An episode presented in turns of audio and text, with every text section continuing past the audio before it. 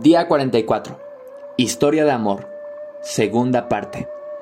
Imagina cómo cambiarían nuestras vidas si hiciéramos lo que los monjes de la historia de ayer hicieron, tratando a todos y a todo como si estuviéramos en la presencia de Dios. Si en lugar de encontrar culpas decidiéramos encontrar a Dios, no tardaríamos en cambiar por completo nuestra percepción de los demás.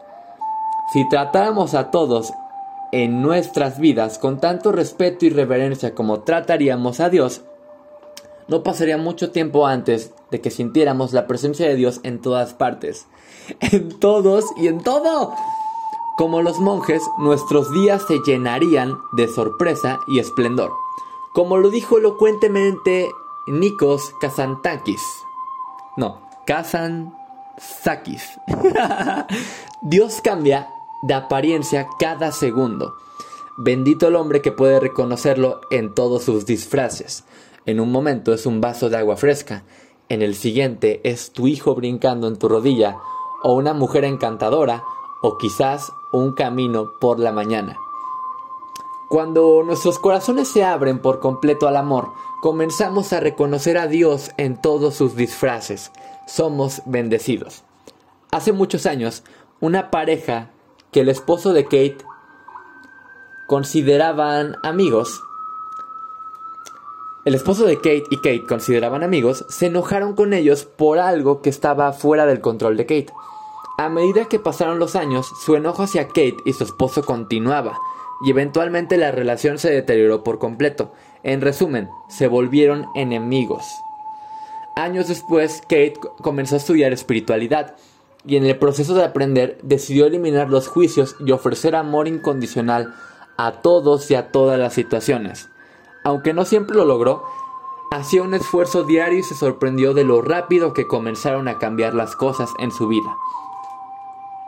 Casi de inmediato, las cosas que ella juzgaba porque no eran armoniosas en su ambiente comenzaron a mezclarse de manera hermosa.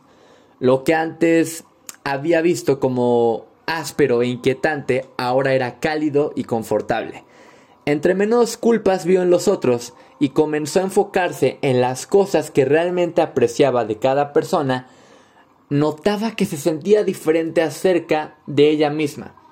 Se sentía ligera y libre, como si el juicio que había estado cargando por años era un peso que había logrado quitarse. Claro, muchas veces se tropezó, con frecuencia se daba cuenta que de nuevo estaba metida profundamente en los juicios, pero la tendencia de su mente estaba definitivamente cambiando, y en la medida que lo hizo, su vida cambió también, de la misma manera que la imagen en el espejo cambia en la medida que cambia la persona que se refleja en él. Después de un rato, comenzó a utilizar su enfoque no juicioso para resolver heridas dolorosas y resentimientos del pasado.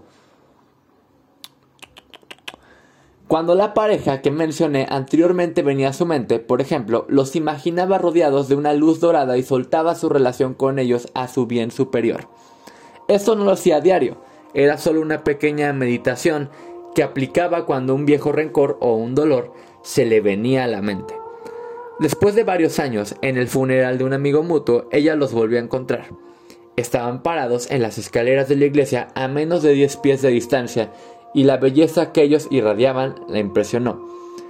Podía ver hasta la hora de luz dorada alrededor de sus cuerpos, como lo vio en su, como lo vio en su imaginación. Se le salieron las lágrimas de alegría y su ser completo se sobrecogió y se sorprendió. Ya no veía viejos enemigos, estaba viendo el corazón de Dios. Estaba viendo la manifestación física del amor incondicional. Wow. El amor es lo que vemos cuando elegimos encontrar a Dios en lugar de encontrar culpas. A veces nos enredamos tanto en lo que hacemos a diario que nos olvidamos que encontrar el amor es una mejor elección. Pero como los monjes, siempre somos libres para escoger de nuevo. Todo depende de nosotros. Podemos elegir el entendimiento en lugar del rencor, la alegría en lugar de la tristeza y el amor en lugar del odio. Y en la medida que lo hagamos, nuestras vidas cambiarán de la misma manera.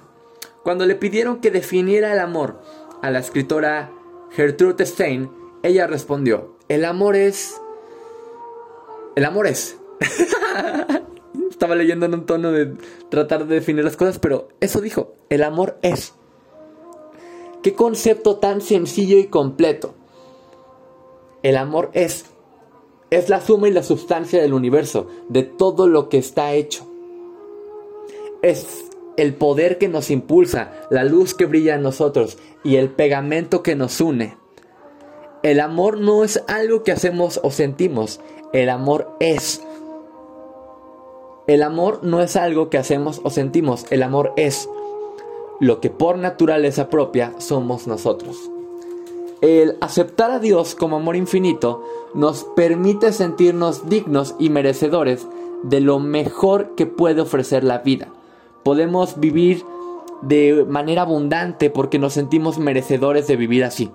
Cuando expandimos nuestra conciencia del amor, comenzamos a reconocer las posibilidades infinitas alrededor de nosotros. Nuestra percepción de la vida cambia y no nos sentimos atados a viejas limitaciones.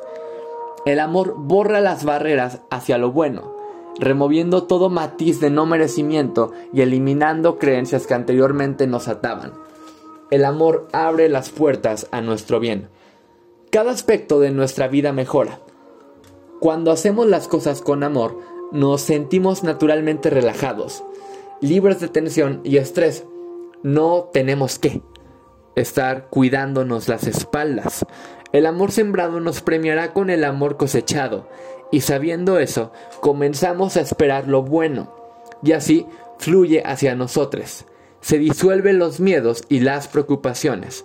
Nos sentimos benditos, benditas, y en paz y armonía con el universo.